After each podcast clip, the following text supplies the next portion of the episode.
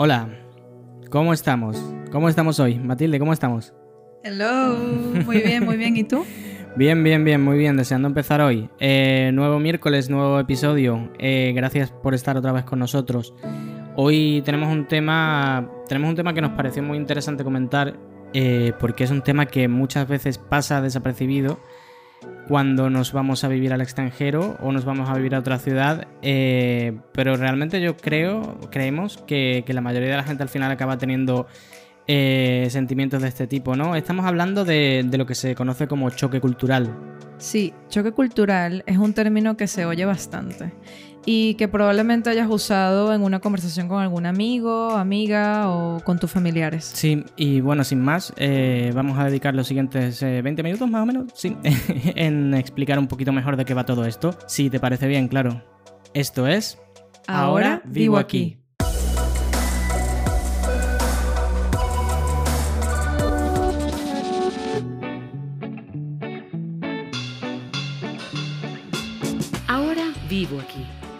Espacio donde compartimos nuestras experiencias viviendo en el extranjero para ayudar a que te sientas como en casa. Con Ismael Osorio y Matilde Lago. Te invitamos a visitar ahoravivoaquí.com y a seguirnos en nuestras redes sociales. Como decíamos antes, muchas veces hemos escuchado este término y seguramente lo hemos usado en varias ocasiones. Pero, ¿Qué es realmente el choque cultural? Para explicar este tema, y miren qué interesante, vamos a referirnos a la teoría de las cuatro etapas de Kalervo Oberg. Kalervo Oberg fue un antropólogo canadiense que dedicó una parte importante de su carrera al estudio de lo que él mismo denominó choque cultural o culture shock, y que definió como una serie de reacciones emocionales precipitadas por la ansiedad que provoca la pérdida de los símbolos que nos son familiares en el intercambio social y el ajuste al que nos vemos obligados para adaptarnos. Oberg estableció un modelo de reajuste cultural para explicar sus planteamientos sobre el choque cultural, que consta de cuatro etapas. La primera etapa la denominó luna de miel, en la que se romantiza todo, desde la comida hasta el ritmo de vida, y que él mismo dijo que duraba alrededor de unas semanas. A la segunda la llamó etapa de transición, que podemos identificar como el choque en sí, que nos puede producir sentimientos de enfado y frustración por vernos constantemente en un entorno que no nos es familiar. La tercera etapa la denominó etapa de ajustamiento, en la que se conecta más con la cultura y con hábitos básicos como mecanismo de adaptación. Desarrollamos rutinas y habilidades de resolución de problemas en nuestra nueva cultura y todo se suele ver de forma más positiva. Y la cuarta etapa la llamó etapa de adaptación o etapa bicultural. En esta etapa nos integramos con comodidad con la cultura que nos recibe, pero mantenemos muchos aspectos de nuestra cultura anterior, como el acento o algunas expresiones. Y bueno, nosotros ahora eh, lo que vamos a hacer es intentar relacionar estas cuatro etapas con momentos de nuestras vidas en los que hayamos tenido este sentimiento de choque cultural. Eh, Mati, ¿tú alguna vez te has sentido así? ¿Tú te podrías identificar con algunas de estas, de estas cuatro etapas o, con todas? Sí, solo que, que, en unos países viví una o dos etapas y en otros las cuatro. Solo que no siempre respetando su orden. Te cuento. Sí, sí, cuéntanos, cuéntanos. Sí, sí, porque igual es un poco confuso. suena, suena, no, suena interesante. Ok, so, eh, la primera vez que estuve en Dublín fue, fue todo como la primera etapa la luna de miel. Todo me encantaba, o sea, la música, la cultura, los irlandeses, todo, bueno, tú sabes que en Dublín todo es muy multicultural, ¿no? Sí, sí, sí. También tenía otra mentalidad, eso, eso sí es verdad. Vivía otro ritmo, ¿sabes? Como que mm, cuando tú eres joven, pues tienes energía para todo, pues. Y además, claro, dentro de esa etapa de luna de miel, pues todo lo veía bello, todo era perfecto, ¿no? Sí. Eh, luego salté al ajustamiento, donde considero que para esa época del 2012-2014, que era cuando, cuando estuve viviendo ahí en Dublín, em, esta ciudad se mantenía pequeña y bastante manejable. Entonces sabía cómo, dónde y cuándo ir a un sitio en específico, ¿sabes? Sí. Pero fíjate que la segunda vez que estuve allí, que fue el momento cuando nos mudamos, llegué con la etapa de la adaptación porque ya el acento inglés de los irlandeses lo tenía súper asumido. Sí, sí, ya me imagino. Y fue, en realidad fue muy fácil retornar a un sitio donde ya había vivido, ¿sabes? Ya conocía todo, sabía dónde ir si necesitaba algo, etcétera, etcétera. De hecho, bueno, tú sabes, yo estaba súper emocionada con volver a mi segunda casa. Sí, sí, yo lo sé. Sí, sí, sí, o sea, volver a ver a mis amigas, a mis amigos, ¿sabes? Como volver a ir a los sitios que me gustaba ir. Ay, no sé, me, me encantaba muchísimo esa idea. Lo que pasa es que no me había fijado en algo, y es que las cosas habían cambiado. Y cuando caí en cuenta, retrocedí a, la etapa de transición, porque de repente todo me parecía chocante, ¿sabes? Como que ya no, no era lo mismo. Entonces, lo que, lo, que, o sea, lo que pasa en la actualidad es que Dublín sigue siendo una ciudad pequeña, pero ahora hay demasiada gente, demasiadas empresas y demasiados comercios. Sí que es verdad. Entonces, bueno, no sé, yo, no, yo en lo particular, en lo personal, no lo, no lo disfruté tanto. Aunque sí hay que decir que ahí lo que sobra es trabajo, que es algo que nunca nos faltó. Sí, sí, sí, exactamente. Dublín eh, podría ser la ciudad perfecta para irte una temporada a trabajar.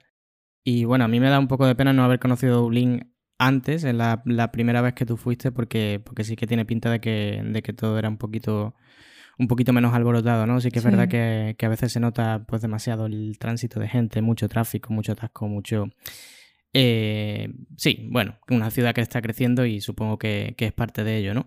Me resulta interesante cómo, cómo pasaste por las diferentes etapas, pero en un orden diferente, ¿no? Supongo que cada uno, cada una recibe los sitios de manera un poco distinta y a veces, bueno, eh, estos planteamientos, como la, la teoría de las cuatro etapas, pues al final son, son planteamientos teóricos y son, bueno, pues eso, teóricos, ¿no? Te- sí, que te, puede, te pueden servir de guía más o menos, eh, pero siempre, siempre depende de cómo se vayan desarrollando las cosas y supongo que también en qué momento de nuestras vidas estemos. Mm. Y bueno, y en España y en Suiza, ¿tú cómo, cómo, cómo dirías que sentiste esas, eh, estas etapas? Bueno, en Granada tuve solo dos etapas. La segunda, que es la transición, sobre todo cuando me intentaba comunicar.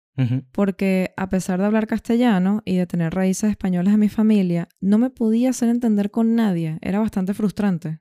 Y en realidad te digo que es increíble cómo el acento, los modismos e incluso la rapidez al hablar es algo que influye mucho el hacerte entender con los demás.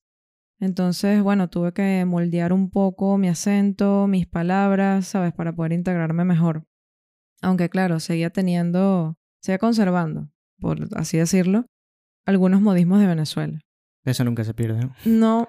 Bueno, sí que es verdad que en ese momento como que adapté un acento tan granadino que cuando hablaba con, con mis amigos de Venezuela se quedaban como que, ¿what?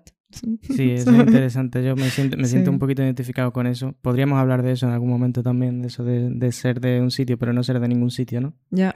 Sí, sí, es sí. interesante. Bueno, continúa, por Nowhere man. favor. sí.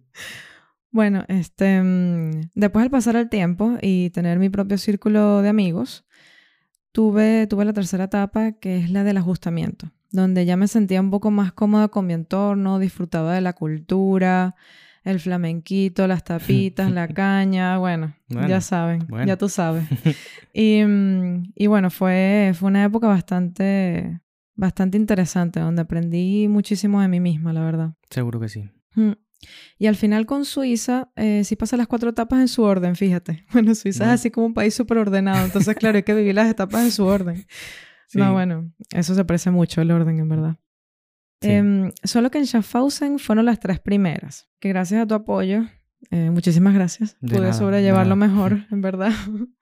y, y luego el llegar a Lucerna fue la cuarta, que es la de la adaptación. Ya en ese momento estaba más familiarizada con el idioma, sabes, el acento sobre todo, em, cómoda con la cultura, volvíamos a ver a nuestros amigos y amigas y, y bueno, fue demasiado emocionante también, fue también esa situación de emoción que íbamos a, tú ibas a volver a tu segunda casa y yo iba a vivir en un nuevo sitio otra vez y era como que ah, me encantaba, además que nos gustaba mucho Lucerna. Sí, sí. Fue, nos gusta mucho. fue de alguna manera como una continuación, ¿no? Como la segunda temporada de, de Ismael, y- Suiza, de Ismael y. Mati en Suiza. De Ismati. Ismati en Suiza. Sí. Sí, sí. Y bueno, obviamente allí en Lucerna, con, con ya teniendo el eh, mejor nivel de, de alemán, pues pude conseguir mi primer trabajo. Y eso, no sé, fue muy satisfactorio porque conseguimos muchas cosas en, en muy poco tiempo. Sí, la verdad Mm. es que sí. Sí, La verdad es que sí, cuántos recuerdos, ¿eh? cuántos sí. recuerdos me vienen a la cabeza. sí. Pero sí, eh, sí, efectivamente, dependiendo de la persona, parece que se pueden vivir estas etapas de, de la manera que sea, en su orden o, o no, como en este caso Mati las vivió de otra manera. Eh, yo lo comparo con mi caso y bueno, resumiendo así muy rápido, creo que normalmente cuando he cambiado de país pues he pasado por las etapas en su orden, pero lo que pasa es que no es necesariamente por todas, ¿no? Eh, por ejemplo, en Dublín yo creo que nunca llegué a la cuarta etapa, pero a la tercera sí que llegué. Yo creo que me quedé bastante tiempo en la tercera y, luego ya fue cuando fuimos a Lucerna, ¿no? Y Lucerna, pues te cuento, yo en Schaffhausen sí que pasé por las cuatro etapas, pero en Lucerna me pasó lo mismo que a ti, que me salté las demás etapas y estuve todo el rato en la cuarta.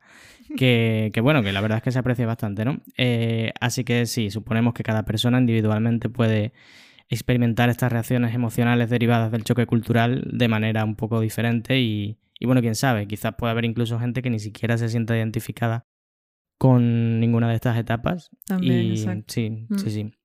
Pues muy interesante, la verdad. Sí, sí, es súper interesante. De igual manera, de cada sitio donde he vivido, me llevo siempre millones de amigos con los que sigo en contacto, también muchísimos recuerdos bonitos y bien. sobre todo lecciones aprendidas. He crecido bastante gracias a la valentía de haber aceptado el riesgo de dar esos pasos. Sí, por supuesto. Por supuesto. Es, eh, es importante conservar esas amistades porque, bueno, formaron parte de tu aventura viviendo en ese sitio y, y, por supuesto, los riesgos y las lecciones siempre van acompañándote en esas experiencias y la verdad es que se aprecian mucho, aunque a veces uno pues tenga que pasar por momentos un poquito duros, eh, uno al final aprende de ellos y eso pues te hace, te hace crecer un poco más, ¿no? Sí, así es.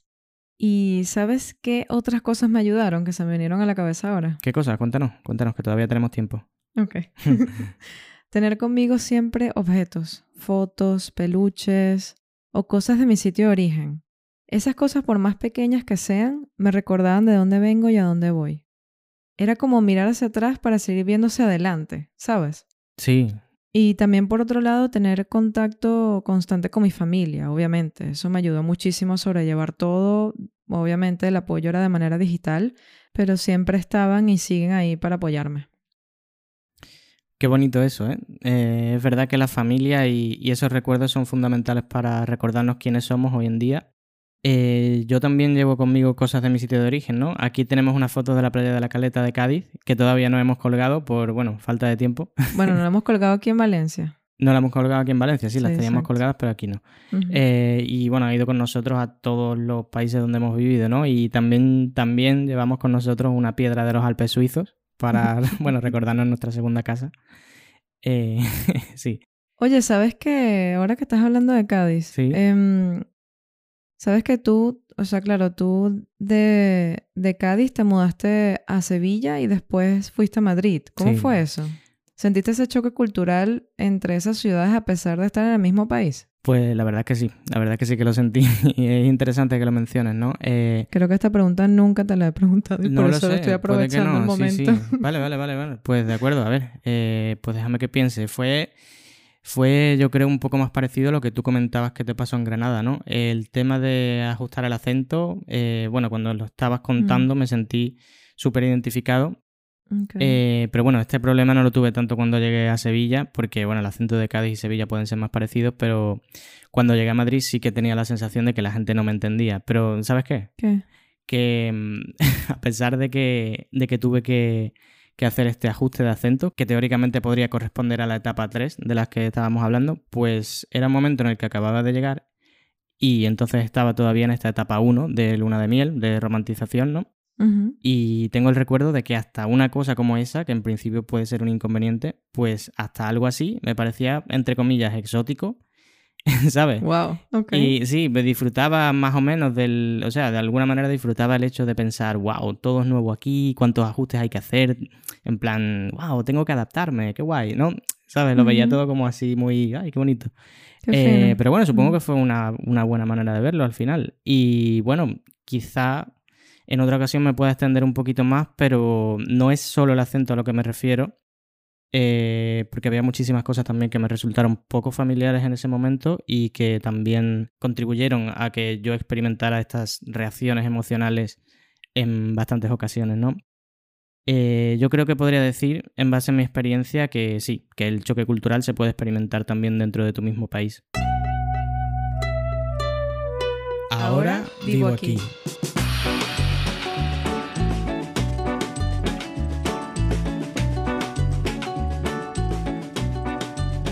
Bueno, y aquí estamos de nuevo.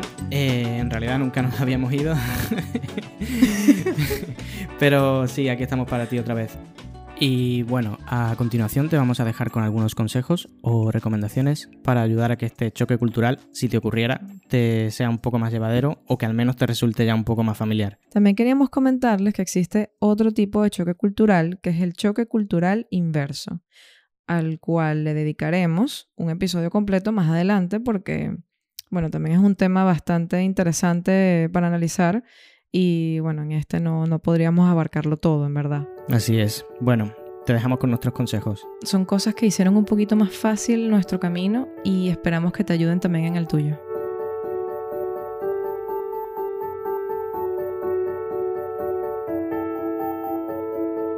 Primera recomendación.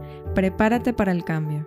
Llévate algo importante de tu sitio de origen, ya sean fotos, afiches, peluches o algún recuerdo que aunque sea mínimo, simplemente sea algo que te mantenga conectado de donde vienes. Y por supuesto, acordar con tus allegados en cómo van a comunicarse, ya sea por mail, Skype, WhatsApp, teléfono o Zoom. Segunda, involucrarse con el entorno. Dependiendo de tus gustos y aficiones, busca la manera de seguirlos haciendo, ya sea ir al gimnasio, clases de baile, cursos de idiomas u otra profesión que te interese, asistir a actividades como intercambio de idiomas, todo esto para conocer gente que se encuentre en tu misma situación.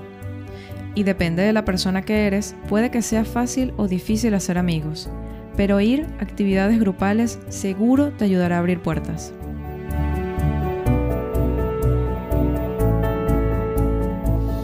En tercer lugar, queremos recomendarte que al conocer gente nueva es importante conservar el vínculo, aunque sea un mensajito, una reacción en una story en Instagram, comentar en una foto en Facebook o incluso compartir memes.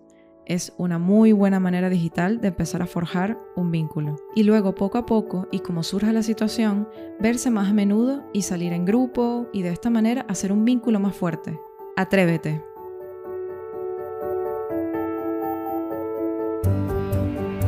Como cuarto consejo, te recomendamos integrarte y abrazar la nueva cultura.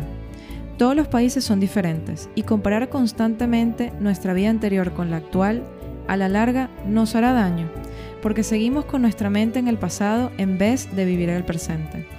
Apreciar todo lo que nos ofrece el nuevo sitio como la cultura, gastronomía, tradiciones, música, eventos, son cosas que te enriquecerán y abrirán tu mente. Eres una persona valiente y capaz de vivir experiencias inigualables. Y como quinto y última recomendación, crea un diario para anotar tus pensamientos. Te digo que al escribir todo lo que pasa por tu mente, lo congelas en el papel y lo expulsas inmediatamente de tu cabeza. Luego al leerlo, lo verás desde afuera de seguro esto te ayudará a entenderte y a entender en cuál de las cuatro etapas estás ubicado en este momento. También si te gusta dibujar es otra manera muy efectiva de drenar. Busca la manera que siempre la hay.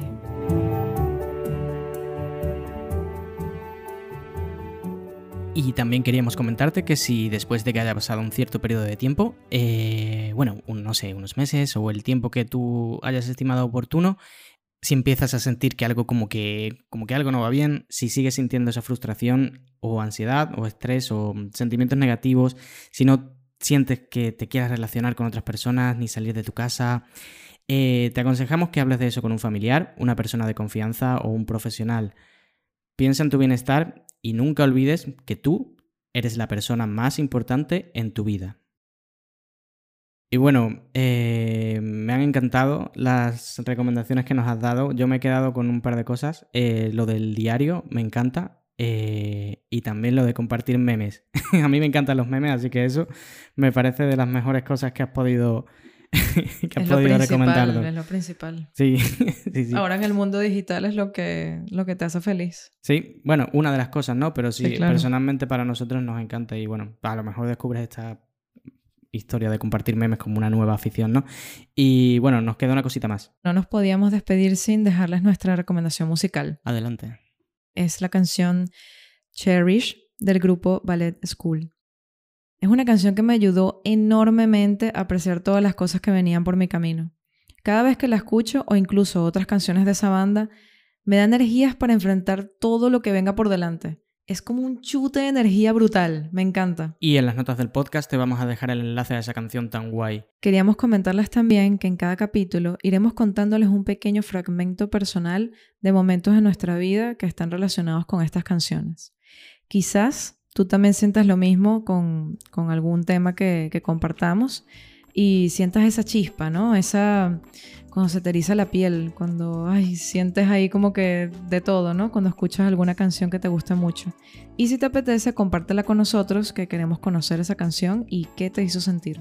Coméntanos también qué te ha parecido el episodio, si te has sentido identificado, si te has sentido identificada con lo que hemos comentado, con las cuatro etapas, con ninguna, o quizás pasaste por alguna quinta etapa que no conocemos. Entonces cuéntanos tu, tu experiencia. Y bueno, sin más, nos despedimos y esperamos que sigáis teniendo una semana genial. Gracias por escucharnos. Si te ha gustado este episodio y crees que puede interesar a alguien de tu entorno, compártelo o habla de nosotros. No te olvides de entrar en nuestra web, ahoravivoaquí.com, y dejarnos un mensaje a través del formulario en la sección Contáctanos. Y por supuesto, síguenos en las redes sociales para estar al tanto de todo. Te invitamos a que nos dejes un mensaje o un audio en Instagram. Queremos escucharte. El siguiente episodio lo podrás escuchar el próximo miércoles. Se llama Buscando Piso y en él vamos a contarte cómo ha ido siendo nuestra experiencia con este tema a lo largo de los años y también te daremos recomendaciones para que encuentres un sitio que te guste sin ningún contratiempo. Te esperamos. Ahora vivo aquí. aquí.